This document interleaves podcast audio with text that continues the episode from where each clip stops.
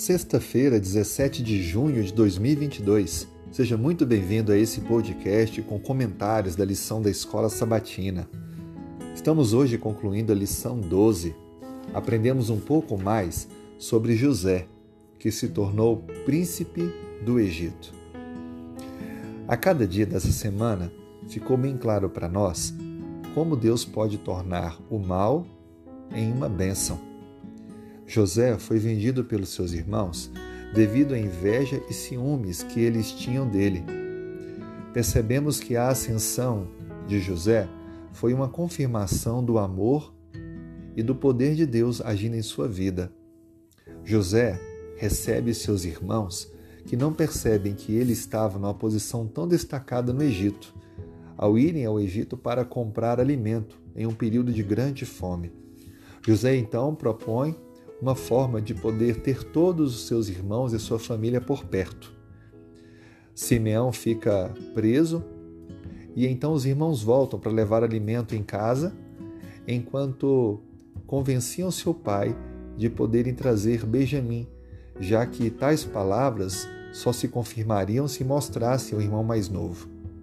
Finalmente a fome aperta e todos os irmãos pressionam o pai que permite que eles possam ir ao Egito, agora todos juntos, inclusive o filho caçula. José então os recebe, prepara uma refeição especial e coloca diante de Benjamim cinco vezes mais do que todos os outros irmãos. Mas, por incrível que pareça, os irmãos não expressaram nenhum tipo de ciúme. Todos se alegraram com aquele momento. José observou atentamente. Colocou então um copo especial que ele usava de prata e pediu para que escondessem junto com o um saco de cereal que seria carregado por Benjamim. No meio da viagem, então, ou logo ao início, José manda os seus encarregados de interceptarem aquele retorno, porque havia sumido um copo especial. Finalmente encontram um copo com Benjamim e todos são levados presos de volta ao Egito. Ali ficou confirmado o amor e a unidade dos irmãos, em que estavam ao ponto de colocar a própria vida em risco, como fez Judá, mas não permitir que Benjamim ficasse como escravo, já que essa seria a punição por estar com ele o copo de José. Contudo, José pede para que todos saiam ficando só com seus irmãos, e faz eles reconhecerem quem de fato era quem estava falando com ele, com eles. José então se declara, os irmãos choram com ele, ele os abraça, compartilha de momentos de muita emoção e então busca orientação para que voltassem, trouxessem seus pais, trouxessem seu pai e todos os outros para estarem juntos. Assim foi.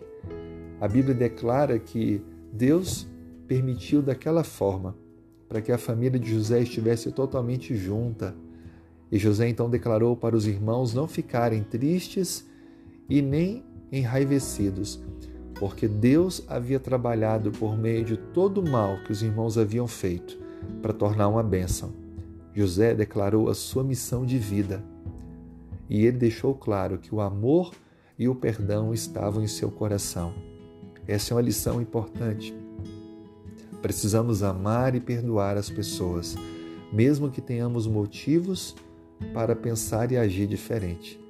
Deus espera que nós possamos, desta forma, tratar o próximo. Vamos então juntos fazer uma oração, pedindo que Deus coloque no nosso coração tais atributos e atitudes? Senhor, muito obrigado por mais estas lições.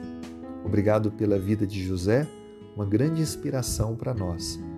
Coloque em nosso coração o amor, o perdão, para que possamos tratar o outro de maneira nobre, apresentando o Espírito de Cristo que reina em nossa vida. Nos perdoe, nos transforme. Nós oramos também pedindo para que nos dê um bom dia de preparação para o sábado. Em nome de Cristo. Amém. Thank you.